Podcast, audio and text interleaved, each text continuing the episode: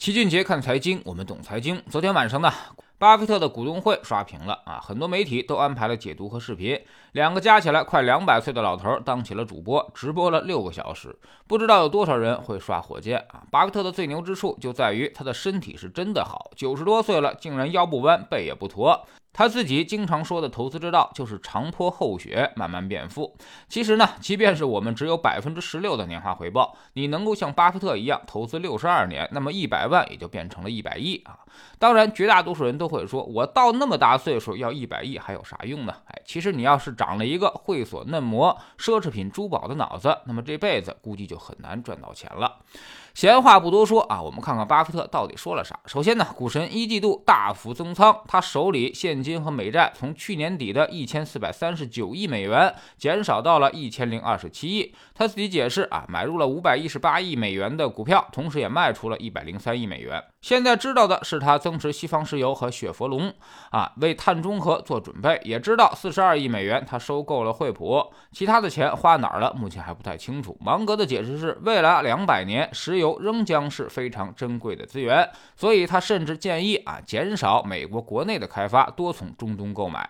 其次呢，就是巴菲特多次感谢美联储主席鲍威尔，说他是个英雄，不但成功的化解了危机，还在积极的遏制通货膨胀。众所周知啊，巴菲特是不太喜欢通货膨胀的啊，认为通货膨胀损害了投资的真实回报，通胀呢也欺骗了所有人，即便你把钱藏在床底下，你也很难避免损失。不过奇怪的是，巴菲特竟然也不反对之前美联储直接发钱拯救经济的做法。总之，巴菲特认为美联储现在做得很好，他支持美联储的行动。对于该买什么股票才能够抵御通胀，巴菲特说出了一个让人十分意外的答案。他说：“你应该提高自己的技能。”第三呢，就是巴菲特依然懊悔错过了2020年3月那波活久见式的下跌机会，所以他说自己并不是很擅长精确掌握投资机会的人。他们只是觉得价格便宜了就可以买入，只要价格便宜，他就会买的更多。最近他们收购了一家保险公司和惠普，也是这个逻辑。芒格甚至直截了当的解释啊，我们发现了比债券更为有吸引力的东西，就这么简单。可见投资大师们到底要不要去购买，其实呢，完全是基于资产间价格。比较做出的结论：当一个资产的长期预期回报率超过了债券，那么肯定就值得买入，而不是非要等它跌到最低点再买。第四呢，就是巴菲特还澄清，伯克希尔哈萨维并不是只有巴菲特一个人会选股票。媒体总是用巴菲特买了什么作为标题，但其实呢，只是为了吸引流量。实际上，很多东西都是他们团队其他人选出来的股票，买入的也是伯克希尔哈萨维公司，而不是巴菲特本人。第五呢，就是面对现在的战争局面，有人就想知道啊，如果爆发核战争，巴菲特会怎么样？股神的回答很干脆，没办法，伯克希尔也将束手无策。他这一辈子经历过很多这种时刻，比如当年的古巴导弹危机啊，也是美俄之间差点就擦枪走火了。如果发生这些东西，那么我们可能一夜之间就回到洞穴时代。伯克希尔也没有任何好的办法，这个风险我们必须要共同承担。最后，巴菲特和芒格的固定动作还是嘲讽了一下比特币。巴菲特说啊，你把全世界所有的比特币卖给我，二十五美元我都不要啊！这些货币对我来说什么都不是。巴菲特呢，只认那些有生产能力、有生息能力的资产。对于这种炒来炒去、只有交换价值的东西，他完全不感兴趣。这些币谁都能够发明啊，那么伯克希尔也可以发自己的货币，但这些都没有意义。只要大家不认可了，他就一分钱都不值。当然，巴菲特和芒格还说了很多其他东西，比如炮轰股市像个赌场，投资者也都不关注价值，也说了过去几年市场完全不可琢磨，甚至芒格还举了散户逼空罗宾汉的例子。现在股价又再跌去了百分之九十，这些人也都遭遇到了惩罚。老齐估计啊，中国的投资者估计没去几个人，现场也没有抢到什么提问的机会。估计很多人可能更想问问的是，芒格为啥要割肉阿里巴巴啊？这个问题其实大家一直都没有答案，估计芒格也不能够说啊。也许多年之后，他们才会解释其中的原委。巴菲特每次年会啊，都搞得很像一场大型的演出，即便没有线下，也是全球瞩目啊，确实彰显了巴菲特在投资圈的地位。像什么库克、比尔盖茨，还有大摩的 CEO 杰米戴蒙这些顶级大佬都会到场参会。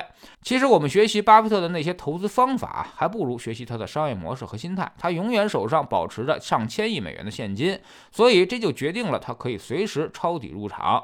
他这一辈子几乎只抄底不逃顶，你很少听说巴菲特在顶部的时候把重仓股给卖了，只有那些捡烟蒂的交易性机会，他才会卖出，比如当年的中石油。其他的具有成长性的公司，他基本上买来都是一直压箱底的，几十年都不会卖出。所以最后我们看到。他完美的解决了买的太贵和卖的太早两个难题，哎，所以人家才能够一直赚钱，成为一代股神。那么我们普通投资者呢，哎，都是牛市入场，然后没几天就全都拿不住了，所以在反复的赔钱。那些下定决心要长期持有的，也基本都是满仓被套的时候才会有这样的心态。所以这么投资显然是完全错误的，甚至是截然相反的。那么你怎么可能不赔钱呢？在知识星球清洁的粉丝群里面，我们教给大家的资产配置方法，其实就是在模拟巴菲特的商业模式。和投资结构，让你永远留有后手，有现金去抄底。比如现在这个位置，你要是现在有半仓的债券和现金，那么心态肯定会完全不同，未来的结果也肯定不同。能逃顶固然很好，如果逃不掉，其实长期来说对你的投资结果影响也不会太大。我们总说投资没风险，没文化才有风险。学点投资的真本事，从下载知识星球找齐俊杰的粉丝群开始。新进来的朋友可以先看《星球置顶三》，我们之前讲过的重要内容和几个风险低但收益很高的资产配置方案都在这里面。在知识星球老齐的读书圈里，我们这些日子呢一直在讲写巴菲特的经典著作，叫做《跳着踢踏舞去上班》。昨天我们也说到了巴菲特那些错误的投资，当时呢其实他也没少赔赔钱，有些公司呢买来之后就砸在手里了。那么为什么没有影响它总体收益呢？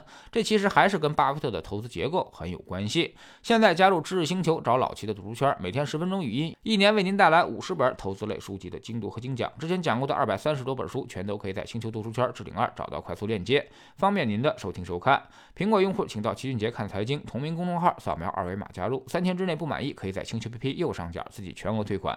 欢迎过来体验一下，给自己一个改变人生的机会。老齐的新书就叫做《齐俊杰看财经》，正在京东和当当火爆发售。这本书呢，是我们多年经验和绝招的总结，包括了定投、周期、估值、配置的方法和思路，全都在这里面。